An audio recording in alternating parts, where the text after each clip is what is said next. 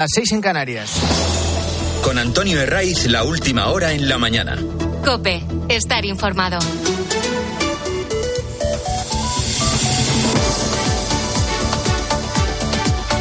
Muy buenos días, esto es la mañana del fin de semana de Cope, ya sabes que te acompañamos hasta las ocho y media, que es cuando llega César Lumbreras y convoca con la chifla a todas las gentes del campo a Agropopular. Es 18 de noviembre y a lo largo de este sábado vamos a seguir estirando el veranillo de San Martín que nos ha acompañado durante toda esta semana. Nos advierten de que preparemos los abrigos de verdad. Ya no solo las eh, cazadoritas finas o las rebequitas, no, eh, nada de eso. A partir del lunes se desploman las temperaturas y tampoco nada para alarmarse, nada que no sea habitual para las fechas en las que nos encontramos.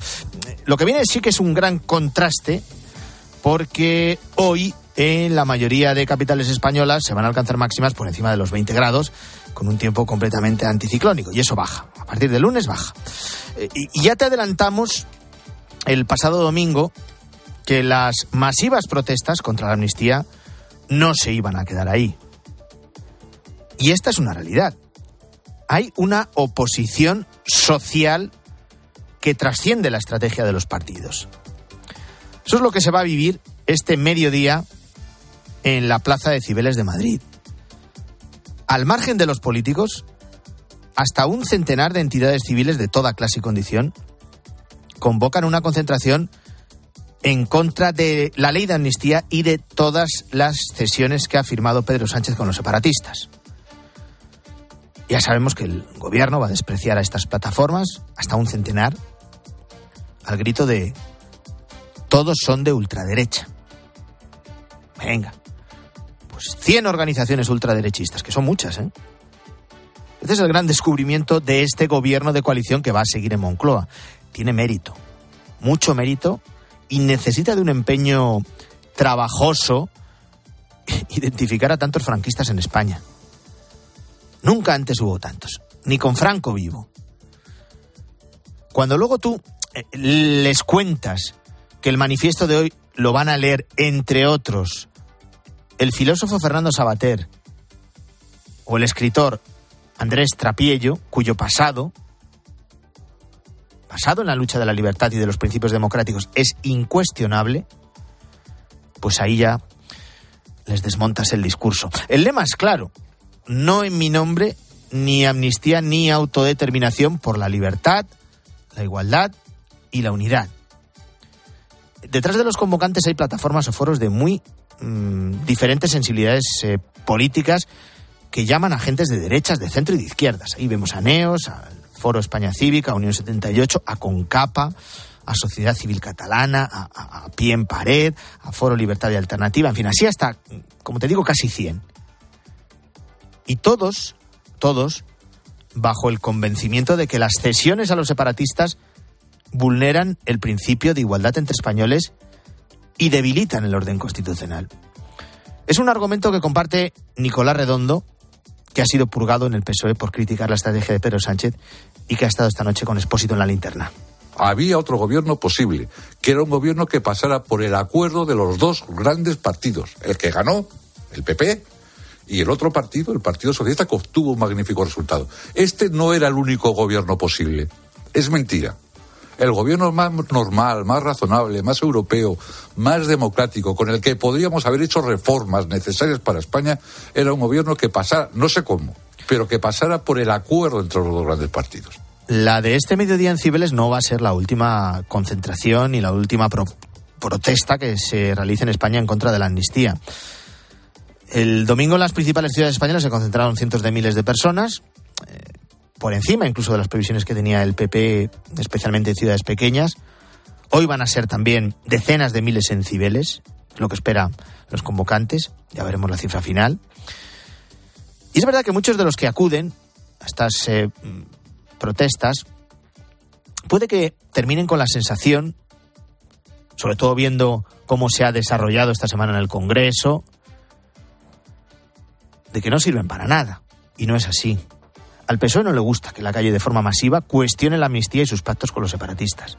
Entre otras cuestiones, porque cree que la calle es suya. que es solo propiedad de la izquierda. Esto por un lado.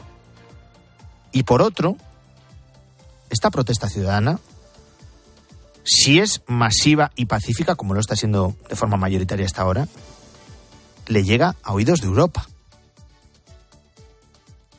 Lo cual evidencia una situación inédita en ningún otro país de la Unión. España es el único país europeo que tiene un partido marcadamente comunista en su gobierno y que se apoya en partidos que quieren directamente romper el país.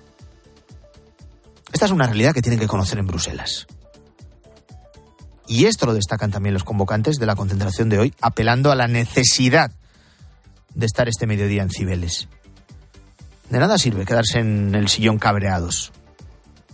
De nada sirve que pase inadvertido lo que está ocurriendo. Y desde aquí no nos vamos a cansar de destacar la actitud sosegada, templada de la mayoría de los que protestan. Para nada violenta. Y tampoco nos vamos a cansar de denunciar la actitud de un reducido grupo de radicales, algunos infiltrados, por cierto, que están empeñados en reventar estos actos. Hay una polémica en torno a la actuación de la policía en las inmediaciones de Ferraz. Polémica que están alimentando desde Vox y que ha recibido la respuesta en contra de varios sindicatos policiales que recuerdan a los de Santiago Abascal que ellos son los mismos que sostuvieron el Estado de Derecho en Cataluña el 1 de octubre de 2017 los mismos agentes de la policía. Y aquí vamos a dejar varias reflexiones. A la gente de los antidisturbios eh, que quiera ser más marlasca que el propio Marlasca, que el propio ministro, que se le investigue, se le expediente si se ha excedido y se le castigue. Pero lo de extender una mancha general sobre todas las unidades de intervención policial, sobre todas las UIPs que están desplegados en la sede de Ferraz, no deja de ser una maniobra especialmente peligrosa. Lo de ir a arengar a los manifestantes cuestionando la labor policial en la sede de Ferraz no contribuye para nada a calmar los ánimos.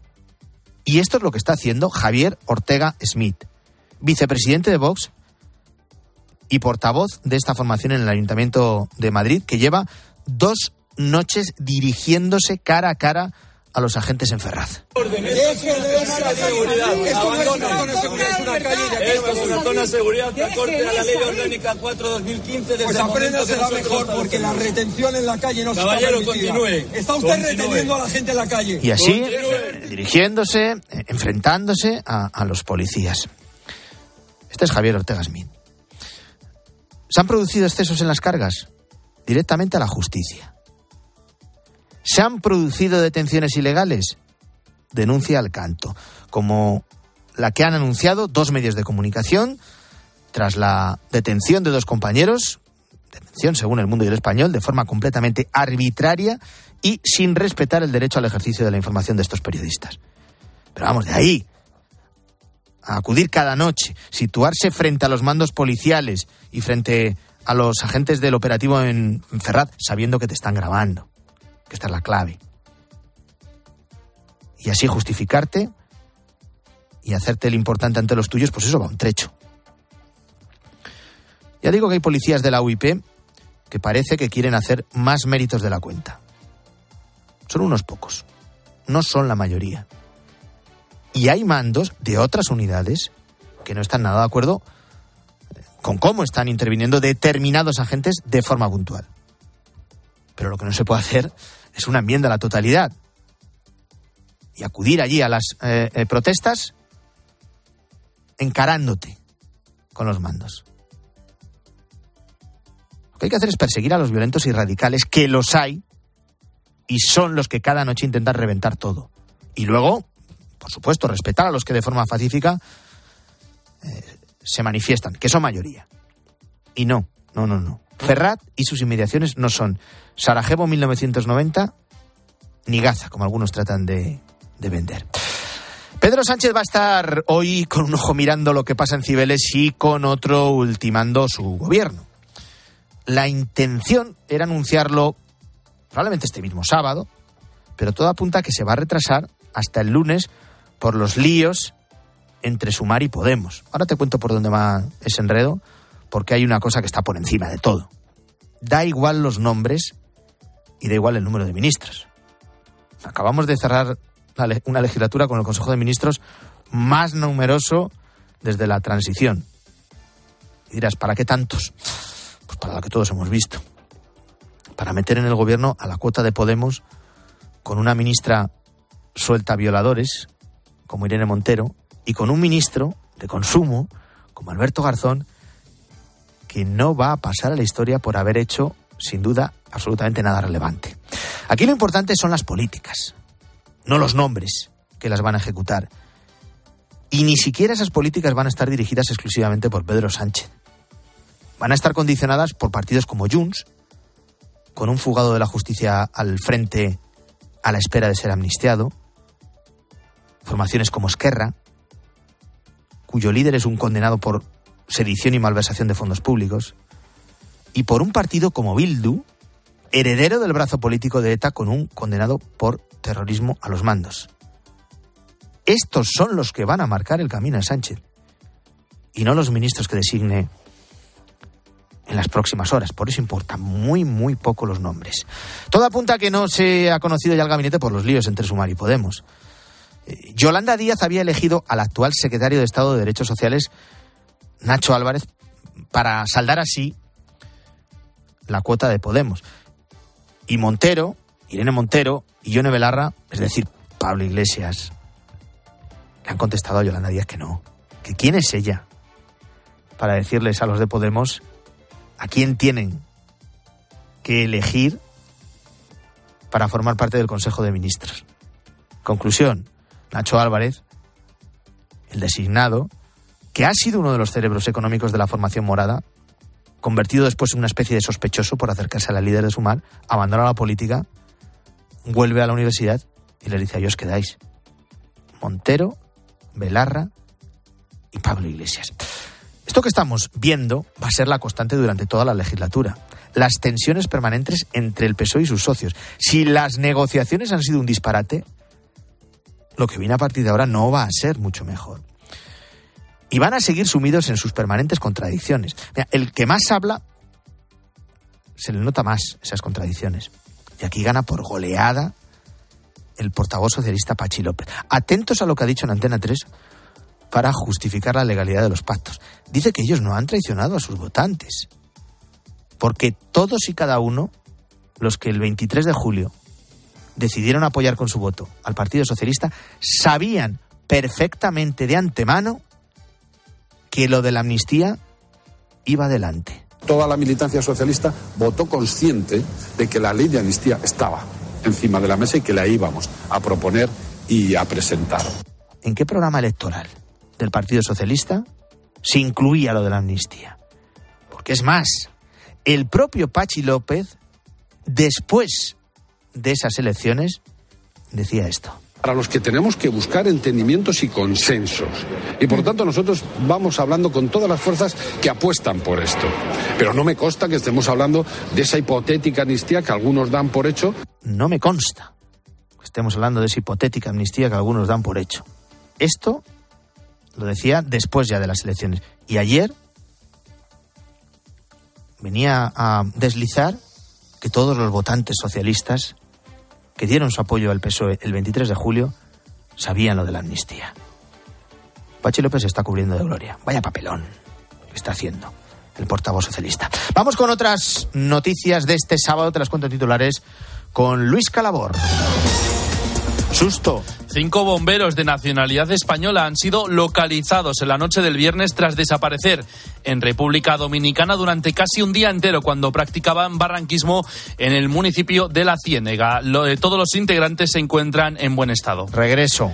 El expresidente del Partido Popular Catalán, Alejo Vidal Cuadras, ha vuelto a pronunciarse después de que recibiese un disparo en su cara la semana pasada en plena calle de Madrid. En un tuit advierte de que el sanchismo escapa tanto a una democracia consensual y de confrontación y convierte al adversario electoral en un enemigo a expulsar del sistema. Tensión en la valla. La Guardia Civil mantiene a esta hora un amplio dispositivo en Ceuta después de que cientos de inmigrantes subsaharianos intentaran entrar de forma irregular en un salto masivo a la valla. Un numeroso grupo de inmigrantes se mantiene en el entorno de la frontera de Benzú, en la Bahía Norte. Comprometido con la libertad. Despedimos al escultor Agustín Ibarrola, fallecido en el hospital de Galdácano a los 93 años. Ibarrola fue un referente en la lucha contra ETA y es considerado como uno de los grandes artistas vascos del siglo XX junto a Eduardo Chillida y Jorge Oteiza. Seguimos en la mañana del fin de semana de COPE, son las 7 y cuarto, 6 y cuarto en Canarias. Antonio Herray. La mañana. COPE, estar informado.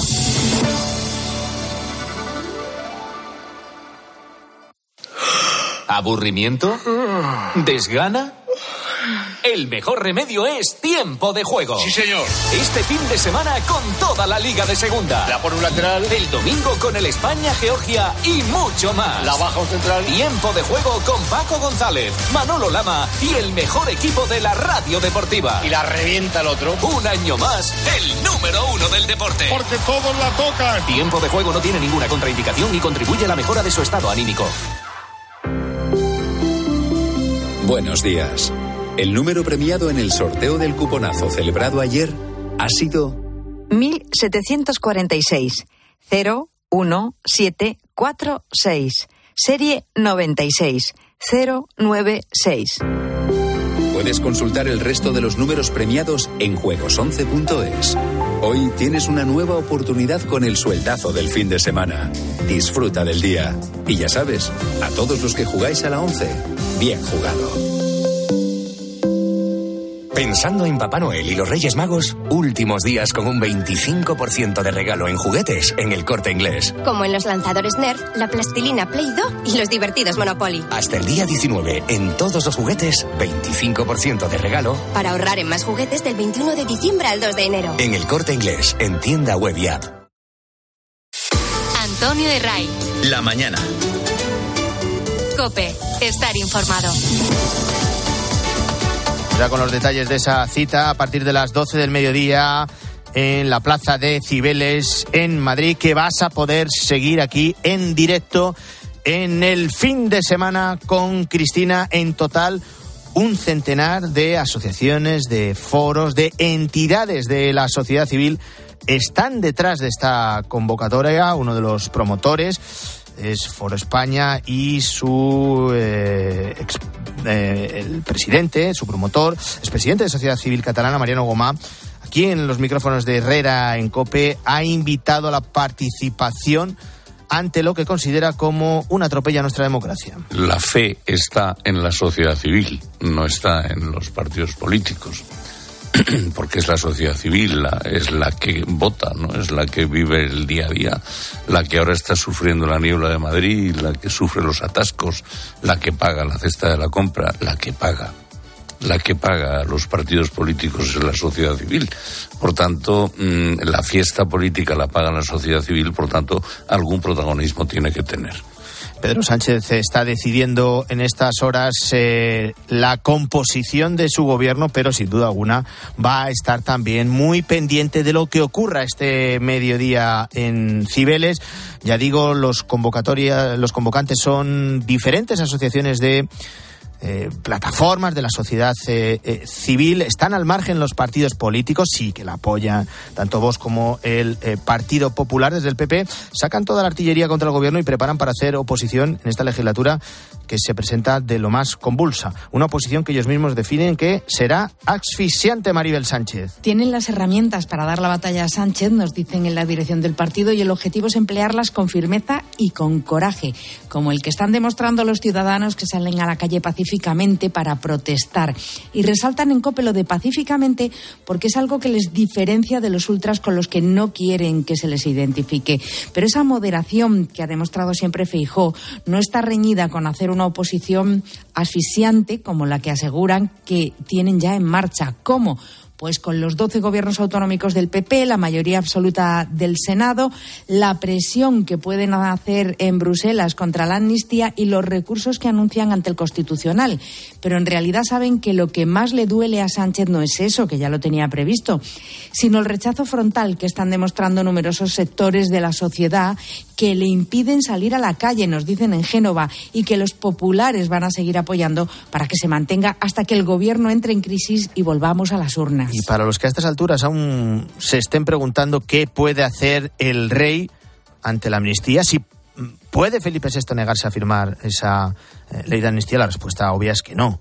Ante quienes alientan o temen que Felipe VI pueda ser un freno si llega a cristalizar, como es previsible, la ley de amnistía en el Congreso, el papel del jefe del Estado será el mismo que con cualquier otra ley. Su obligación constitucional es firmarla. Carmen Lavalle. La Constitución obliga al rey a firmar las leyes que aprueba el Parlamento y refrenda el Gobierno. Así lo establece el artículo 91 de la Carta Magna. Felipe VI dispone de 15 días una vez aprobada cada ley en el Congreso para sancionarla, promulgarla y ordenar su inmediata publicación en el Boletín Oficial del Estado.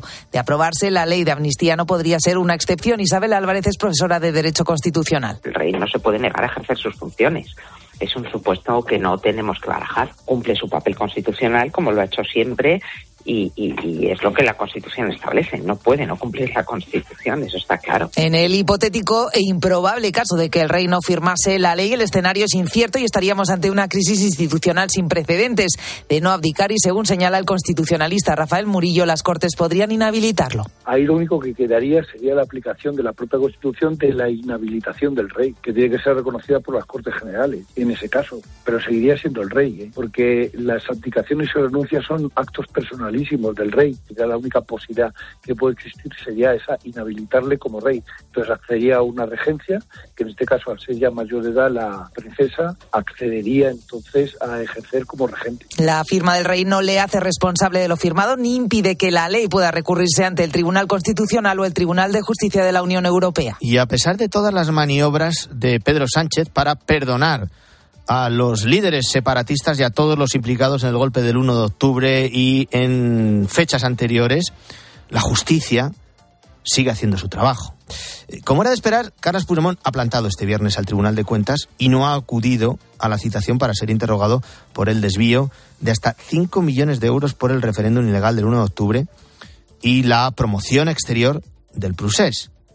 Hablamos de un proceso que podría quedar en nada que va a quedar en nada una vez que entre en vigor la ley de amnistía. Patricia Rossetti. Lo intentaron hasta el último minuto, pero ayer no lo consiguieron. El juicio contable se celebró. Apoyada por la Fiscalía y por Sociedad Civil Catalana, la consejera de Cuentas, Elena Hernáez, rechazó la suspensión. No procede, no se puede subordinar acontecimientos futuros, decía el fiscal Martín Granizo. Y en la sala, ya la salida, el abogado de Sociedad Civil Catalana, Juan Chapapría, decía que no hay ley, no habrá ley de amnistía hasta que se publique en el BOE. La ley de amnistía está en trámite, no está en vigor y en este país, hasta que no haya una ley que esté en vigor, no puede aplicarse según la ley de enjuiciamiento civil, no se puede aplicar un procedimiento que está en curso. Por lo tanto, no afecta este procedimiento. No obstante, en los próximos días la consejera de Cuentas responderá por escrito si se suspende o no.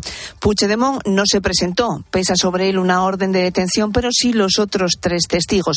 La interventora general del Estado de aquella época manifestó que no tenía control sobre los fondos de Cataluña. No era su cometido, solo que la documentación fuese correcta. También declararon un antiguo alto cargo del Diplocat y un profesor universitario. Una de las que también eh, busca el perdón total es la dirigente de Junts, Laura Borràs. De momento, como decimos, la justicia sigue haciendo su trabajo y el Tribunal Supremo ha confirmado que Laura Borràs no puede ser diputada del Parlamento catalán por su condena por corrupción. El tribunal ha desestimado el recurso que Borràs interpuso contra la decisión de la Junta Electoral Central de dejar sin efecto su credencial como diputada. Está condenada a cuatro años y medio de cárcel y a trece de inhabilitación por fraccionar contratos a favor de un amigo cuando dirigía la institución de las letras catalanas. La semana pasada aquí en la mañana del fin de semana de Copete contábamos la historia de Martín Parras. Él es el dueño de una almazara de Carcabuey, en Córdoba. A él le habían robado nada menos que 56.000 litros de aceite de oliva virgen extra. Ahora la Guardia Civil ha dado por concluida la operación con la detención del dueño de otra almazara de esa misma localidad cordobesa y con un ex trabajador de la empresa saltada. Según la investigación, son ellos los que habrían sustraído la mercancía. Ahora en COPE hemos vuelto a hablar con Martín, que ha contado las pérdidas económicas que le ha costado este robo. Se ha cumplido más o menos lo que teníamos en mente, pero que estuviera tan cerca, pues la verdad que es un poco... Si hablamos en precio de y lo que es cómo se produce, cómo está, estamos hablando de 500.000 euros. Si te vas al envasado, estás hablando de más de 600.000 euros. Por eso digo que ahora también estamos en el segundo problema, porque ni es que la investigación ir muy bien y tal, pero claro, tampoco recuperamos el aceite. Entonces ese agujero pues sigue estando aquí. Pues, es un problema que tenemos como empresa, vamos. El precio de venta del litro de aceite de oliva está en algo torno a los 10 euros y como ha explicado Martín es una cantidad cercana al medio millón de euros lo que le ha supuesto ese robo. El problema es que no han recuperado el aceite robado, pero además, si lo recuperaran, ya no podrían venderlo. Personalmente yo creo que no. Ese aceite ya no creo que esté en las mismas condiciones de que se lo llevaron. No, porque eso ha tenido unos movimientos y eso no se sabe dónde ha estado metido. Bueno, Martín avisa eh, que ha puesto más barreras para proteger sus terrenos para que algo así no le vuelva a suceder. Él sabe que este robo se debe a que al alto precio del aceite de oliva eh, que ofrece pues un suculento botín para los ladrones y por eso se la juegan a robarlo porque las ganancias pueden ser muy altas. Como habías dicho, esto es circunstancial por el precio que tiene ahora mismo. Cuando vuelva, si Dios quiere y vuelva a llover, pues bajarán los precios y ya no, no tendrá ese mismo apetito por, por robar, porque ahora mismo robar por 500.000 euros, pues sí, pero cuando los precios estén más bajos, pues no le interesará entrar a robar. Este no ha sido el único delito de este tipo. A principios de mes, la Guardia Civil informaba de la recuperación de 74 toneladas de aceitunas robadas en Sevilla. En junio, robaron 19.000 litros de aceite en Córdoba y en agosto tuvo lugar otro robo de más de 7.000 litros en Málaga. Antonio de Ray. La mañana. Escuchas Cope. Y recuerda, la mejor experiencia y el mejor sonido solo los encuentras en cope.es y en la aplicación móvil. Descárgatela. Soy de legalitas porque me sale a cuenta, como cuando consiguieron que me devolvieran el dinero de aquella compra online que llevaba semanas reclamando, o cuando lograron que la compañía aérea me reembolsara 1.700 euros por la cancelación de dos vuelos. Hazte de legalitas y siente el poder de contar con un abogado siempre que lo necesites. Llama ahora al 900-100-662. Picasso dijo que las musas te pillen trabajando. Balduero una cepa premium. Una sola botella por cepa. Las musas vinieron a Balduero y nos pillaron trabajando. Está en baldueroencasa.com o en el 600-600-040. Bébete el arte de Balduero. Hola, amor. Estoy con el portátil buscando alarmas. ¿Y qué has encontrado? Pues la que todo el mundo recomienda es la alarma de Securitas Direct. Además es la que tenemos en el trabajo. Y ahora que me fijo, veo sus placas por todo el barrio. Protege tu hogar frente a robos y ocupaciones con la alarma de Securitas Direct. Y este mes, al instalar tu alarma, te regalamos el servicio botón SOS en tu móvil para que toda tu familia esté protegida ante cualquier emergencia. Llama ahora al 900-666-777. En Vision Lab, gafas graduadas, montura más cristales antirreflejantes, solo 49 euros. Solo 49 euros. Y con progresivos 99 euros. Más info en visionlab.es. En línea directa sabemos que también a los moteros os viene bien un buen ahorro cuando acaba el año. Por eso, este noviembre tenemos algo para vosotros. El mes de puertas abiertas de línea directa. Te bajamos hasta un 20% el precio de tu seguro de moto con coberturas inigualables. No dejes escapar esta oportunidad y cámbiate antes de que sea demasiado tarde. Ven directo a lineadirecta.com o llama al 917-700-700. El valor de ser directo. En CEPSA todos nuestros clientes son de 10, pero de 10 de 10. Por eso seas particular o profesional, tenemos una promo de 10 para ti. Ahora si eres de CEPSA Go o de Starresa, ahorras 10 céntimos por litro en tus repostajes. Y si aún no lo eres, únete ya en CEPSA.es y te damos 10 euros de regalo de bienvenida. Ven a CEPSA y disfruta de una promo de 10. Aquí tiene, señor, su cuenta. No, no, ya me la darás en 2024. Solo en los 10 días Nissan, llévate un Nissan con entrega inmediata y no lo pagues hasta abril de 2024. Vende el 15 al 25 de noviembre a tu concesionario Nissan y aprovecha las mejores ofertas antes de que se acaben. Los fines de semana en la radio. Empieza España. ¿eh? El deporte con Paco González, Manolo Lama y el mejor equipo de la radio deportiva. Has dado en el clavo. Los fines de semana todo pasa en tiempo de juego. Todo pasa en Cope.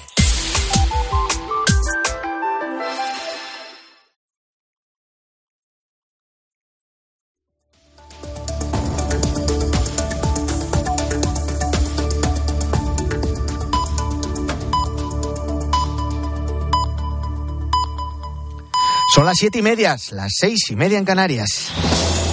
Con Antonio Herraiz, la última hora en la mañana. Cope, estar informado.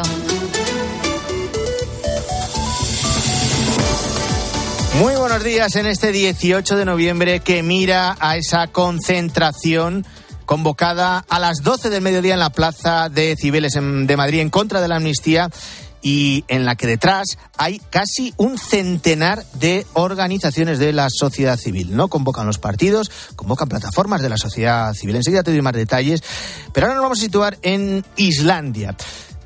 Mil terremotos al día. Esta es la realidad que están viviendo en este país donde desde finales de octubre la tierra no ha parado de temblar y especialmente en la zona de Grindavik, que se sitúa al suroeste de la isla. Ahora, estos terremotos han eh, creado una brecha de 15 kilómetros. Es un país con mucha actividad volcánica, tiene 200 volcanes en todo el territorio. Para compararlo con España, seguro que recuerdas la erupción del volcán de La Palma.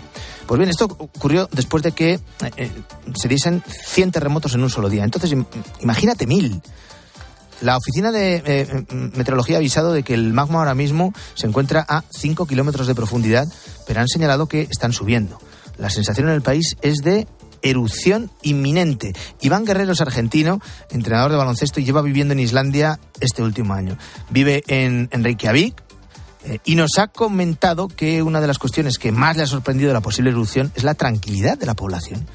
Porque admite que están acostumbrados. Y la verdad es que todo es normal. Y la gente no, está nada preocupada por lo que está pasando en Grindavik. Hicieron como un muro para contener la lava de, la futura erupción. Eh, que las casas de Greenavik no se destruyan. Está muy preparada esta gente, o sea, esto es algo normal acá en Islandia porque tienen eh, esta actividad sísmica y, eruptiva eh, constantemente. Es una calma tensa porque tal y como nos ha contado Iván, si existe preocupación, no porque salga el volcán, que dan por hecho que, saldrá en erupción, sino porque eh, sino por dónde tendrá lugar su erupción y la única preocupación es si erupciona en, el mar, porque va a desprender muchas sustancias tóxicas que son muy nocivas para el ser humano y para todos los animales, porque también hay una central eléctrica muy grande en Grindavik, pero bueno, la preocupación estaba en eso, en si erupcionaba en el mar o erupcionaba cerca de la central eléctrica, por lo que están haciendo como un cordón para tratar de, mantenerlo. Vamos con otras noticias eh, de este sábado, te las cuento con Luis Calabor. Y aparte de la manifestación que tendrá lugar contra la amnistía en la Plaza de Cibeles de Madrid a las 12, te cuento que la agencia Moody's alerta de que los acuerdos del PSOE dañan la solvencia económica de España. Sobre todo advierte del riesgo que suponen los pactos de Sánchez para el rating crediticio de España, sobre todo, de hecho, por la cancelación parcial de la deuda a Cataluña. Cifran en 45.000 millones de euros el gasto que tendría que aplicar, que, que pagar el Estado si la quita prometida a Cataluña se aplicase al resto de comunidades autónomas, lo que supondría un 3,3% del Producto Interior Bruto Español. Y Carlos Alcaraz busca este sábado el pase a la final de la Copa de Maestros de Tenis. El murciano se medirá ante Novak Djokovic no antes de las 9 de la noche en la segunda semifinal del día. Además, en fútbol no hay primera división por el parón de selecciones y en segunda Valladolid y Leganés empataron a uno. Vamos con el repaso a los periódicos de este sábado. Guillermo Vila, buenos días de nuevo. ¿Qué tal, Antonio? Hoy es el día de cábalas en la prensa. Se hacen apuestas sobre los nuevos miembros del gobierno y sobre cuándo lo anunciará Sánchez. Parecía que iba a ser hoy, pero ya hay quien dice, lo leemos en el país, que podría esperar al lunes. Eh, asegura la vanguardia que la pugna entre Sumar y Podemos complica la formación del gobierno, aunque si hacemos caso a Voz Populi, Sánchez aprovecha los navajazos entre Díaz y Podemos para ultimar su gabinete con la duda del papel de Bolaños. The Objective asegura que Óscar López podría ocupar presidencia y desplazar a Bolaños a justicia. Sobre la enésima batalla entre Sumar y Podemos, explica el debate que la pretensión de los morados es que sus cinco diputados tengan autonomía de voto, pero manteniéndose dentro del grupo parlamentario de Sumar para, dicen, no perder dinero y asesores.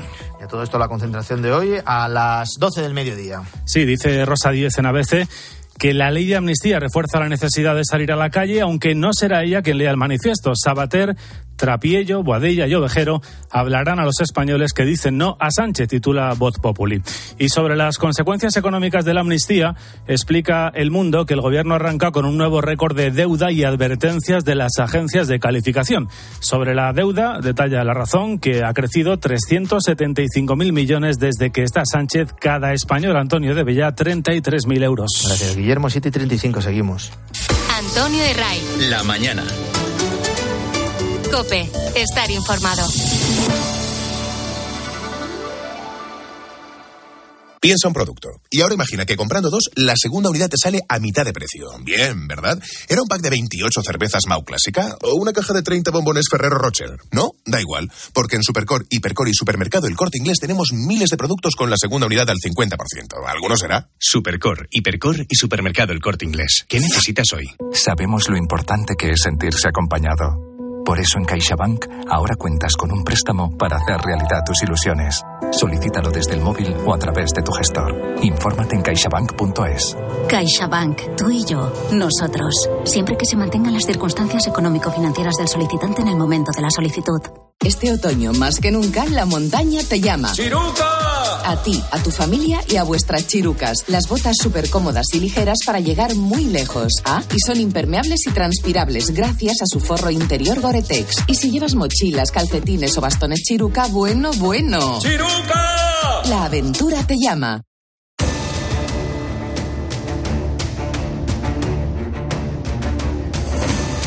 En la semana en la que Pedro Sánchez ha sido investido gracias, entre otros, a los votos de un prófugo de la justicia y del partido heredero de Batasuna, ha pasado algo inadvertida la factura económica que nos va a dejar este nuevo gobierno y todas las cesiones a las que se ha comprometido Pedro Sánchez y que se resumen prácticamente en una idea.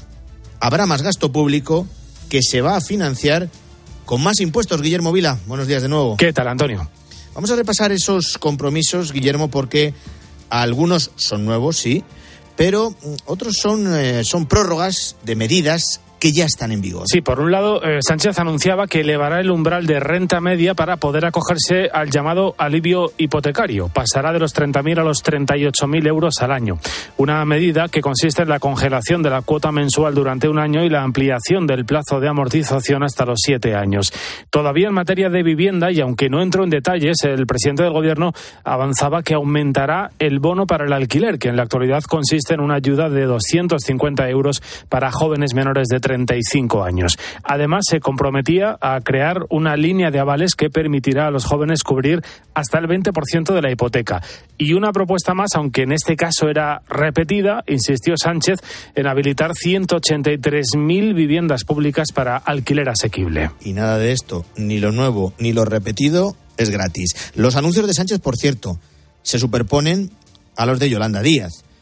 Los dos pusieron sobre la mesa la necesidad de implantar un nuevo estatuto de los trabajadores, entre otras cuestiones para rebajar la jornada laboral sin que eso repercuta en el salario del trabajador. Ya veremos esto cómo se traduce luego. De momento la jornada se reducirá a 37 horas y media. Además, Yolanda Díaz volvió a repetir que seguirán subiendo un salario mínimo que desde enero de 2023 quedó fijado en 1.080 euros brutos mensuales en 14 pagas.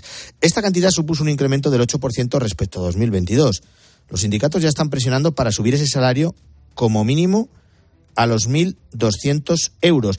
El economista Mar Vidal le decía esta semana aquí a Carlos Herrera, en Herrera en Cope, que cuando Pedro Sánchez y Yolanda Díaz se ponen espléndidos, el sector productivo español directamente tiembla. La verdad es que son unos irresponsables, porque en un país donde la productividad cae a plomo desde hace una década, va a costar que nuestra estructura productiva lo soporte y pueda ser competitiva.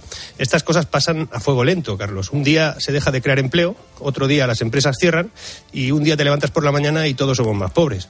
Y más anuncios, Guillermo, que necesariamente llevan un incremento del gasto. En este caso, relacionados con el transporte. Sí, a partir del 1 de enero, Antonio, el transporte público será gratuito para todos los menores y jóvenes y para las personas desempleadas. ¿Cómo se va a financiar esta medida y el resto de anuncios? Bueno, de eso Sánchez, la verdad es que no dijo ni una palabra. Apenas unos cuantos eufemismos cuya traducción sería efectivamente subiremos los impuestos. Mejorando la eficiencia de la administración pública, combatiendo la economía sumergida, ensanchando nuestras bases fiscales incrementando la progresividad del IRPF, garantizando un impuesto mínimo efectivo del 15% en el impuesto de sociedades. La traducción a eso de ensanchar las bases fiscales, pues es precisamente que van a llegar eh, nuevas subidas de impuestos, nuevas subidas en el IRPF y en el impuesto de sociedades.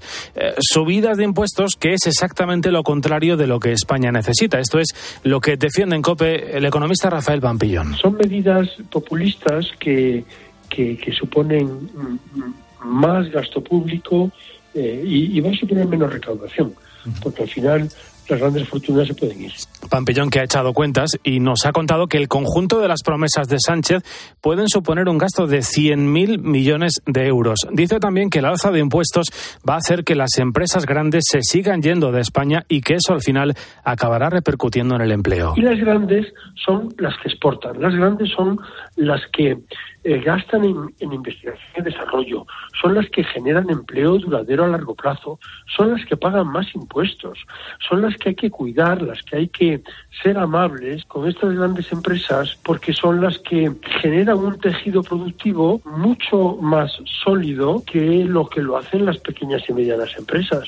Otra de las promesas de Sánchez tiene que ver con la revalorización de las pensiones. Se comprometió a seguir incrementando las pensiones conforme al aumento de la inflación y sacó pecho de los 5.000 millones de euros con los que se va a incrementar cada año el Fondo de Reserva de la Seguridad Social. Lo que no explicó es que ese dinero es fruto de la reforma de impuestos encubierta de la reforma del ministro Escribá. Se han subido las cotizaciones sociales de los más de 20 millones de trabajadores españoles. Por cierto, Guillermo, eh, la única medida de alivio fiscal que anunció Sánchez, y no es nueva, es la de prorrogar la rebaja del IVA de los alimentos hasta junio de 2024. Algo que, según Pampillón, también es un error, pues dice que habría que dirigir los esfuerzos hacia las familias que más lo necesitan y no derrochar en medidas lineales que sirven también a aquellos a los que no les hacen falta. A mí me parece que es una medida lineal, o sea, que, que, que, favorece tanto a los ricos como a los pobres. Todos compramos comida, es decir, a mí me parece que hay que ir a solventar el problema de los más necesitados, de esos hogares que están en pobreza severa, que es el 17% de los hogares españoles, están en pobreza severa. Y antes de la pandemia era el 15% en el 19%. Esto lo entendemos todos a la perfección. Gasto, gasto y más gasto. Y eso que el Gobierno ha remitido a la Comisión Europea un programa de estabilidad hasta 2026 en el que se compromete a cerrar este 2023 con un déficit del 3,9% del Producto Interior Bruto. Conviene recordar que el déficit público cerró en 2022 en el 4,8%. El caso es que el incremento del gasto público que habrá que ver cómo se concilia con la vuelta a las reglas de ajuste que quedaron suspendidas, por cierto, durante la pandemia. Sí, fue en marzo de 2020 cuando la Comisión Europea activaba en una medida sin precedentes la llamada cláusula general de salvaguarda. Es decir, se eliminaban los objetivos de ajuste presupuestario previstos para cada país y se permitía que los estados inyectasen todo el dinero que considerasen necesario para afrontar la crisis sanitaria y sus consecuencias económicas. Pero ese paréntesis está llegando a su fin le hemos preguntado, Antonio, a la corresponsal de COPE en Bruselas, a nuestra compañera Paloma García Ovejero, que nos explique en qué punto estamos de ese proceso de vuelta a las exigencias de control del déficit. Primero fue la pandemia, después la invasión de Ucrania, total cuatro años de normas fiscales congeladas. Pero se van a reactivar ahora en enero y toca volver a los ajustes, a las líneas rojas, al consabido ajustar el déficit y reducir la deuda. Concretamente, reducción del déficit público por debajo del 3% del PIB y deuda pública por debajo del 60% y será obligatorio. Lo que pasa es que falta fijar las nuevas reglas y le toca a la presidencia española de turno dejarlo atado. Es decir, de aquí a fin de año deberían ponerse de acuerdo los 27, solo que no da tiempo, tal y como están las posturas.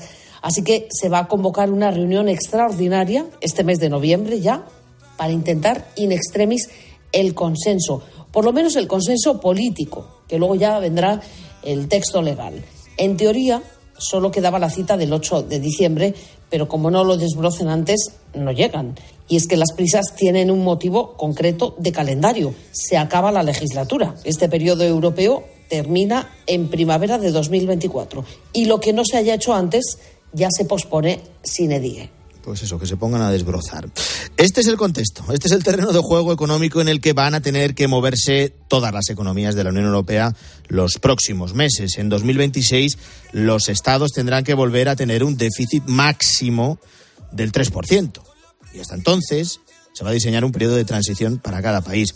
España, ¿España qué? España va a afrontar este ciclo con un gobierno que ha asumido importantes compromisos de aumento del gasto en su pacto con Sumar y también con los partidos separatistas. Una factura que puede llegar a los 100.000 millones de euros y que alguien tendrá que pagar.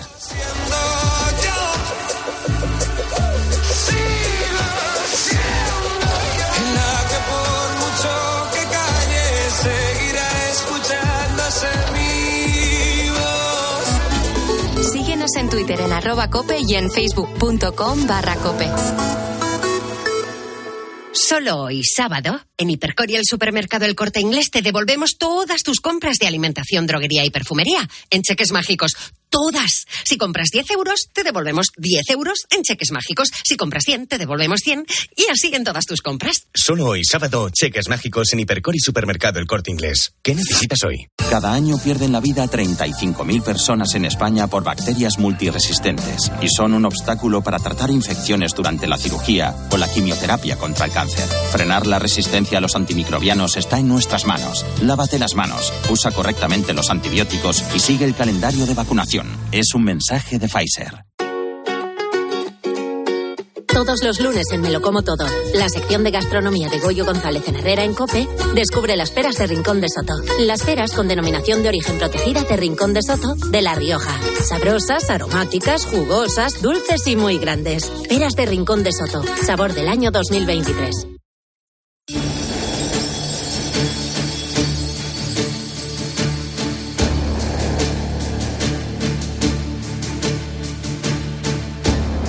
Nos vamos acercando a las 8 de la mañana antes de poner en orden todo lo que está pasando y antes de anticipar lo que va a ocurrir, con la mirada puesta en esa concentración de hoy en la Plaza de Cibeles en Madrid en contra de la amnistía, nos tomamos como cada sábado un respiro en la mañana del fin de semana de Cope y nos colamos en los cines de la mano de Jerónimo José Martín. Jero, buenos días. Buenos días, ¿cómo estás?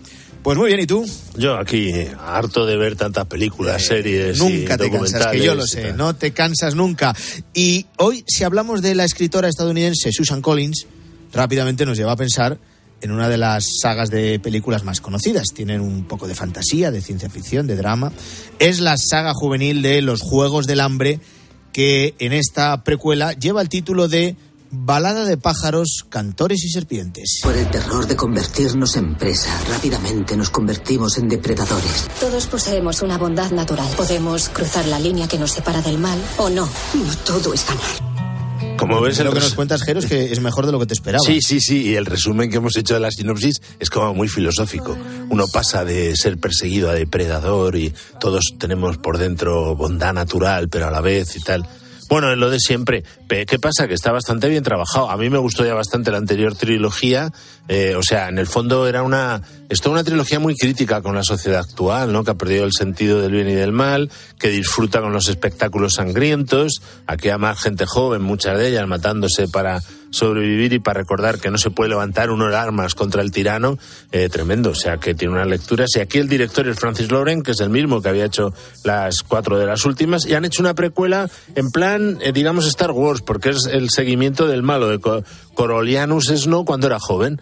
Y entonces es interesante, porque tiene una historia de amor con la chica que está cantando esta canción. Bueno, no es, porque esta es Olivia Rodrigo, pero Rachel Zegler, que la hemos visto hace poco en West Side Story de Spielberg, pues eh, es, digamos, eh, la que tiene que competir, el otro es el mentor, el que la, que la va a ayudar, y es muy interesante porque empiezan todas las rebeliones que va a dar lugar 60 años más tarde a toda la trilogía que empezó en el 2012. Está muy bien la, la ambientación retrofuturista, los efectos especiales, sobre hay una secuencia con serpientes, arcoíris sensacional, hay violencia, pero en fin, llevada controladita, digamos, y luego con un sentido dramático y moral que es interesante. O sea que bienvenida sea un blockbuster como estos, que es de los mejores de la temporada, en mi opinión. Bueno, de los Juegos del Hambre a una cuestión de máxima actualidad. Si hay un país que vive el drama y el desafío de la inmigración en primera persona es España. En este caso, el escenario del siguiente estreno es una ciudad eh, del norte de Inglaterra, un pueblecito llamado Durham. Hasta allí llega una comunidad de refugiados sirios que han huido de la guerra. Es una peli de Ken Loach que ha llamado El viejo roble. Llevamos toda la vida en este pueblo y se supone que tenemos que compartirlo con gente que ni conocemos. Hablo de solidaridad, no de caridad. La esperanza necesita fuerza. Intentamos construir algo bonito. Y es lo que ha hecho Ben Loach, algo bonito para despedirse del cine, porque dice que no va a rodar más. Habrá que verlo, porque este tiene 87 años, pero está en plena forma. A mí me ha gustado mucho el viejo Roble. Está en, la línea, digamos, positiva, pues ya sabes que él... Eh, católico de formación, igual que por Laverty, su guionista habitual, pero los dos mm, marxistas y tal, agnósticos probablemente, pero les queda un rescoldo. Al fin y al cabo, esta es una versión moderna eh, del buen samaritano, que es el jefe de un, el, que dirige un pub, el único que queda en este pueblo, que le quitaron las minas, que están todos empobrecidos y al que manda el gobierno británico cientos de refugiados sirios. Entre ellos una chica, personaje estupendo, muy bien interpretado por Ebla Mari, eh, que es fotógrafa y que hace muy buenas migas con el, el, de la taberna, que es Dave Turner, que es un actor increíble, con una humanidad total inmensa. Tienen los dos una secuencia en la catedral de Durham, que claro, por mucho que se empeñen, no, esto es solidaridad, no es caridad es caridad cristiana. De hecho, está sonando el Kiri Eleison cuando están ellos en la iglesia, ella musulmana, él pues cristiano y tal. Es de una naturalidad, es una preciosidad de decir, bueno, vamos a ver qué hacemos entre todos para resolver el mundo terrible en el que estamos viviendo, con esa insolidaridad, esa insolidaridad con ese individualismo. Me ha gustado mucho la película. ¿eh? Algunos, los más duros, dicen, hombre, se está ablandando que Loach con 87 años puede hacerlo, pero a mí me parece una película bellísima. O sea, me parece bellísima la Y a más de uno le convendría ver películas. Sí, sí, para que, hombre, a ver si encuentra algo animante. si yo te hablo de Muhammad Ali, de Sugar Ray Robinson, de Joel Lewis o de Mike Tyson, sabes que te estoy hablando de boxeadores muy famosos, entre los más conocidos habría que incluir también a un boxeador afroestadounidense, dos veces campeón del mundo en la categoría de peso pesado. Es la historia de George Foreman, Big George Foreman. El gran rival al que nos enfrentaremos está aquí dentro. Te has burlado de Royce cuando bailaba por el ring. Solo presumía. No lo hacía. Intentaba forzarte para que fueras donde él quería para darte el puñetazo que preparaba. Bueno, está la rescatado de, los vídeos por demanda. Ha salido ya en DVD y en Blu-ray, o sea, no está en cines. Dentro de una semana estará en vídeo por demanda en las plataformas, por lo menos en alguna. Y es lo último de un director afroestadounidense llamado George Tillman Jr., que conocerá seguramente Hombres de Honor, que es la historia del primer buceador afroamericano. Eh, hizo también el, el, viaje más largo, muchos de los episodios de This Is Us. Y ha hecho una película muy clásica de las que le gustarían a García. Ayer se lo dije a él, que le vi, le dije, tienes que ver esta, no la conocía y claro, como sabes, le entusiasma. Foreman eh, hizo con Muhammad Ali el mejor combate de la historia, según muchos, que es por los pesos pesados en Zaire.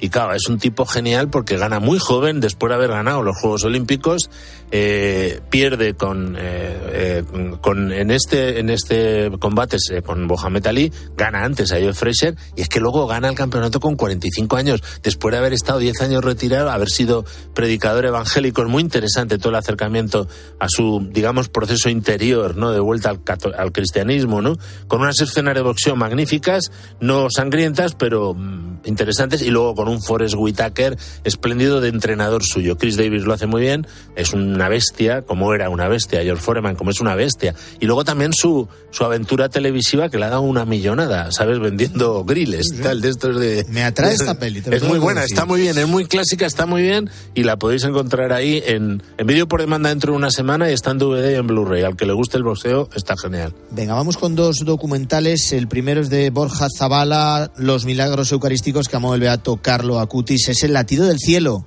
Esa efusión corresponde a sangre humana. Fue un acontecimiento estremecedor. Un corazón en ciertos aspectos aún vivo. No sabíamos cuál sería el final de este viaje. Bueno, José María Zavala ya había hecho antes eh, un, un, acercamiento a la, vida, a la vida del beato eh, Carlo Acutis. Aquí la completa eh, con muchas declaraciones de, su padre, por ejemplo, que antes no había sacado amigos y tal, y sobre todo centrándose en lo que tenía en el corazón Carlo Acutis, que eran los milagros eucarísticos. Y hay declaraciones estupendas, muy buenas. Es un buen documental que lo ha hecho con su hijo. Borja, Borja pero hay que hablar del padre también. Claro, por eso. Pues, lo han hecho los dos porque Borja ya fue eh, productor del anterior, está muy bien, con esta banda sonora también. Esta canción es de Luis Más, como toda la la música y eh, está muy bien. Y luego tenemos otro documental también muy bueno en la misma línea. El siguiente que decíamos que había dos documentales muy interesantes, lo ha dirigido en este caso Jacobo Muñoz. Es un documental sobre Santo Toribio de Liébana, a Santiago de Compostela, Beato, el origen del saco veo. El Valle de Liébana, ¿cómo es posible que en este recóndito lugar en el que apenas hoy viven 6.000 almas se redactara uno de los libros más influyentes de la cultura medieval europea? Es, magnífico el planteamiento del documental, que además tiene recreaciones. El anterior también las tiene y tiene dibujos animados. Zabala en, los Zabala han hecho ahí una, una, cosa bastante original. Aquí son recreaciones con actores que está bien y eh, que está hecho con motivo del 74 año jubilar, jubilar lebaniego. Ya sabes que en Santo Toribio de Líbana está el, trozo del Lignum Crucis más grande del mundo y luego ahí estuvo el Beato de Líbana con esos libros maravillosos, eh, miniados, el apologético contra el Hipando, los comentarios al Apocalipsis de San Juan, de donde sale, por cierto, la bandera de Europa. Esas doce estrellas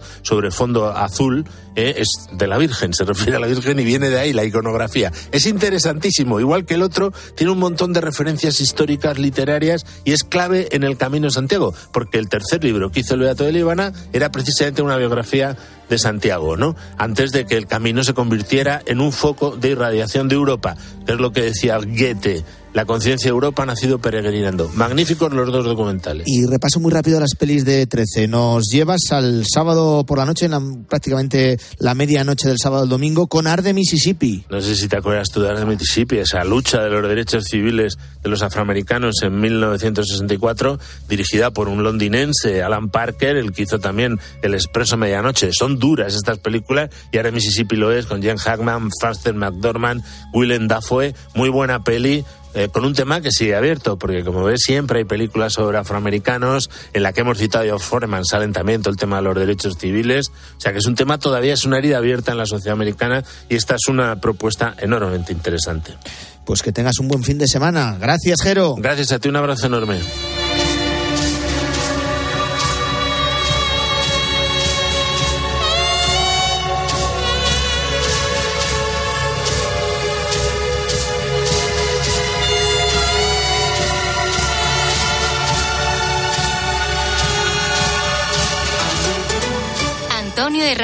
La mañana.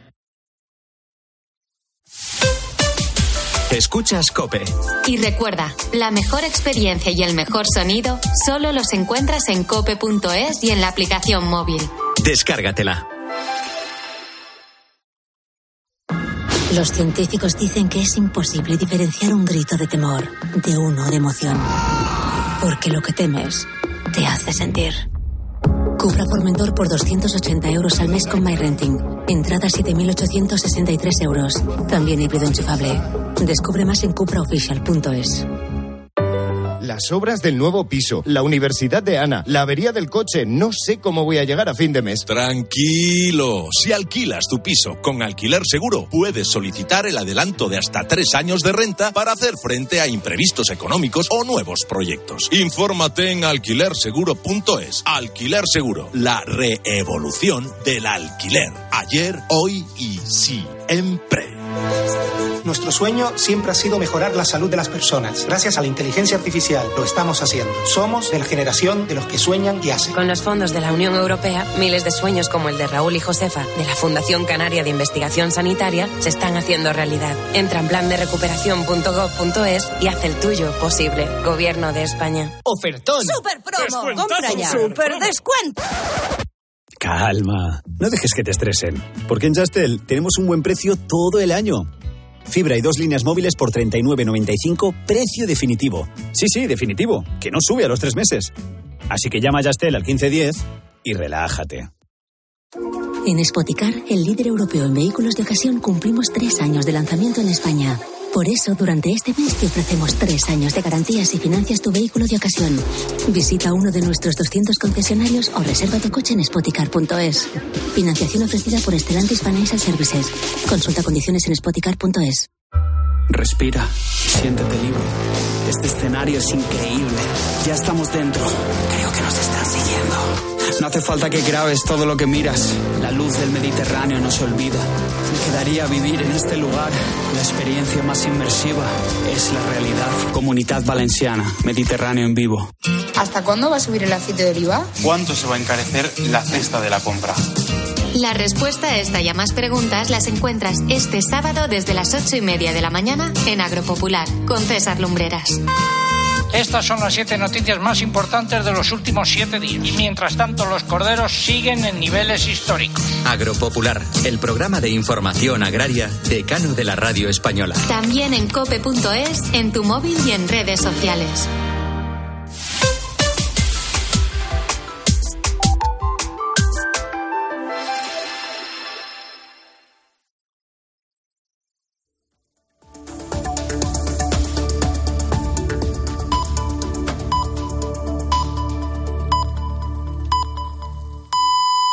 Son las